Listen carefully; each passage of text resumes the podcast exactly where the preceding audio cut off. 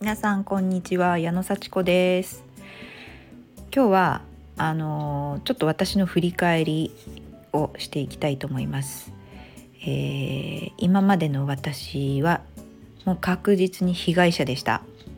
それにはっきり気づいたのでこの被害者から脱却するという宣言をここでしたいと思っています。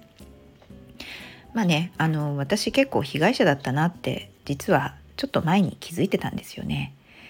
あの FIS に入るまでの間よしさんに何回も個別セッションやっていただきました。スタートアップセミナーに出てまた1週間後お話しましょうかみたいな。1ヶ月後またお話しましょうかみたいな。そしてマインドセットのプログラムを購入してまた個別セッションやっていただきました。何回もやっていただきました。その間も多分私はよしさんとのお話で自分の言い訳ばっかりしてたと思います。おそらく。今から振り返ると自分がいかに大変なのかいかに恵まれないところで働いてるのかやろうと思ってもできない理由を人のせいにしてそんな話ばっかりしてたんじゃないかなって思うんですね。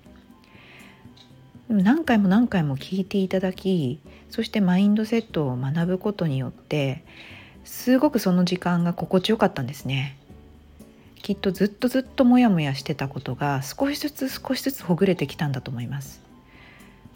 で FIS に入ることを決意してそれからグルコーに出たりいろんな動画をさらに見て学習したりずっと職場に対してのモヤモヤした気持ちできればやめたいっていうことを口に出すようになってよしさんに「いつ辞めるんですか?」って聞かれて「3月です」って言ったのにそれが7月になってみたいな。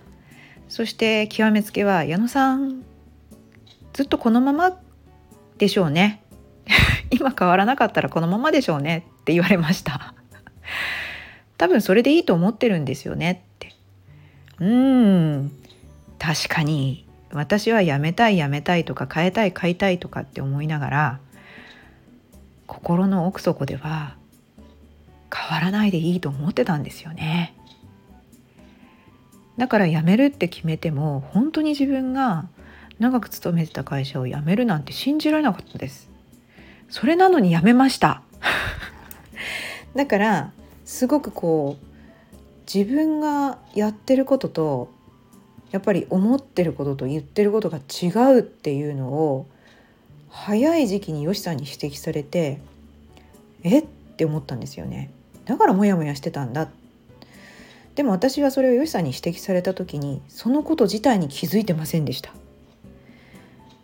まさに私は被害者になっていて自分が選んで今の道を選ん歩いてきたのにもかかわらず例えば親が教師だったからとか。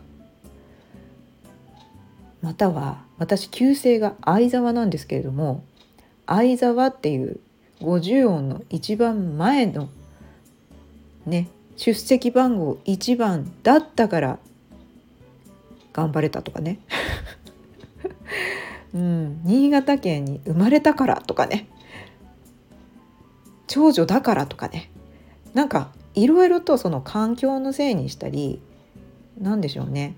周りのせいにしてました。いいことも悪いことも全て人のせいにしてたんですよね。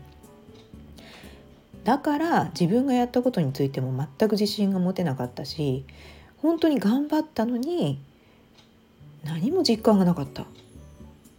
これは全て自分が被害者のまま行動してたからだってことにはっきり気づきました。そしてその癖はまだあります。私は結婚してるから。私には子供がいるから。うん。だからこうです。と言ってちょっと逃げ込む癖があるんですよね、うん、でも正直な気持ちまあそういったことを理由にしないとしても私はやらない時にはやらないしやる時にはやる。最近私が変わったのは心地いい生活をしようっていうことです。気分よく過ごそう。私の幸せも本当に心地いい関係の人たちに囲まれて自分も満たし他人も満たしそして達成感を味わいながら安心して過ごす。それが私の最良願望ですね。当然そこに自分の力で人を満たしたい社会に貢献したいっていう大きな野望があるんですけれどもそれは自己犠牲のもとに成り立つことじゃなくて自分を満たした上でやらなきゃいけない。自分も楽しい幸せだと思いながら人も満たす。これがないとやっぱり被害者になるんだろうなっていうことに気づいてきました。だから無理に自分が我慢して人のために動くということはしない。自分も心地いいと思うからやる。そんな原則を守るようにしたらとっても気持ちよく作業を引き受けることができるようになりました。ちょっと面倒なことでもそりゃねちょっとこう体がきついかなって思うことでも私それやりたい。私きっとそれやったらワクワクする。楽しいだろうなっていうことは引き受けられます。そしていかにそれがね大変なことだとしてもやってよかったってなりますね。そこで多少ちょっとうまくね期待通りいかなくたってそれはあ経験だって思います。でもこれが被害者になったらやらされたって思うでしょうね。せっかく引き受けたのにうまくいかなかった。そして褒めてくれない。何だったんだ？ちょっと前の私はそうだったんだと思います。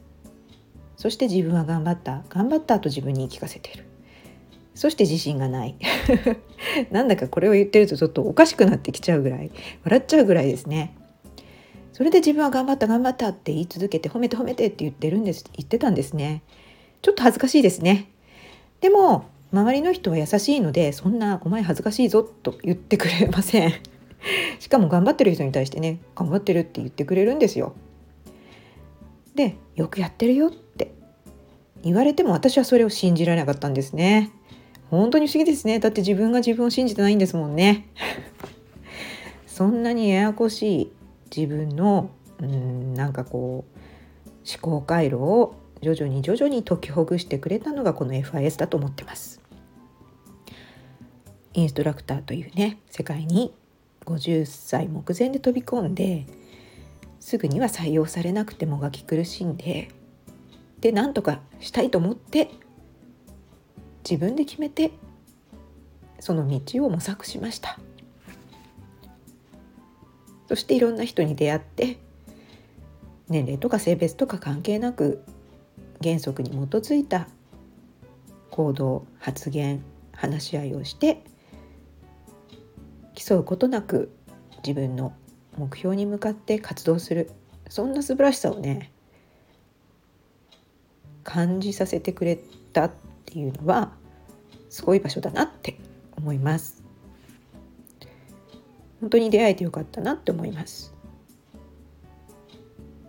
なのでねあのいろんな人がいるのでやっぱりいろんな価値観を持っていますね。